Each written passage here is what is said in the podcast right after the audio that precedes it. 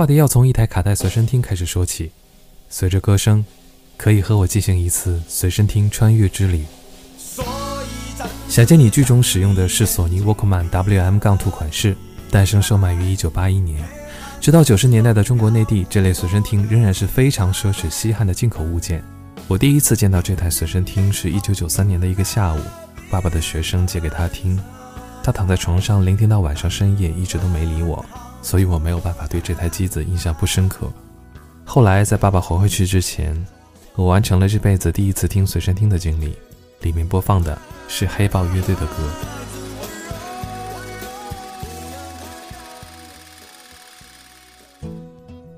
索尼公司在卡带随身听的工业设计上一直突飞猛进，精益求精。而在这样的年月里，我自己也慢慢长大。有如磁带盒一样大小握在手里的随身听，天天不离手，总是在音箱店进进出出。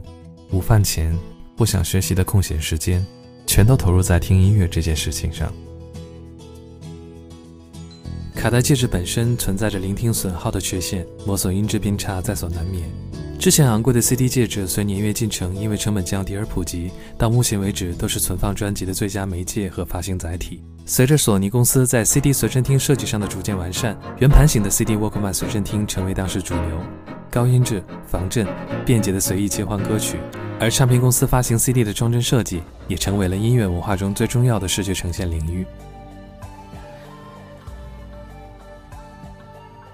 后来，家用电脑普及，互联网逐渐发达。在 MP3 介质到来之前，索尼公司还有一个特别的随身听产品线 ——MD 磁碟播放机，并在之后推出过高音质、高储存的 HiMD 系列。更好的音质、便携耐磨损的正方形袖珍磁碟，可以自行烧录音乐，尤其是外接麦克风录音功能，让它几乎成为很早民用的高音质便携录音设备。这台 NH1 HiMD 几乎陪我度过了整个大学的时间。那时候各种 MP3 播放器已经普及，而我一直任性的在坚持使用它，直到后来光驱损坏无法维修。最近闲鱼淘到一台二手的 MZ NH900 机型，让我再次听到了那些年留下来的磁碟与里边的录音。一台随身听真的可以让你在聆听瞬间穿越回原来的时空。我自由的来唱歌。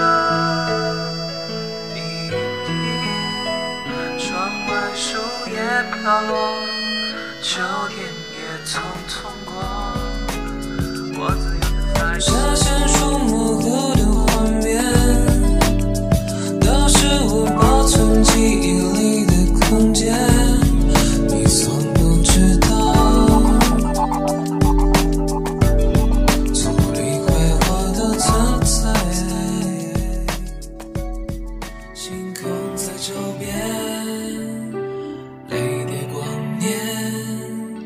燃烧成火焰终于擦过树叶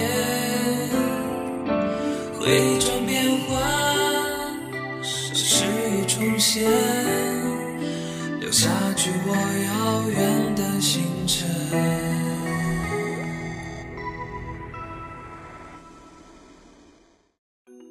再后来的事情大家应该非常熟悉了。乔布斯的 ipod 改变了整个音乐产业。那时候拥有一台 16GB 内存的 iPod Classic，几乎可以把这辈子听过的所有音乐都装进去。在 Nano、Shuffle、Touch 等产品线不断迭代后，乔布斯在用 iPhone 彻底革新了手机业界。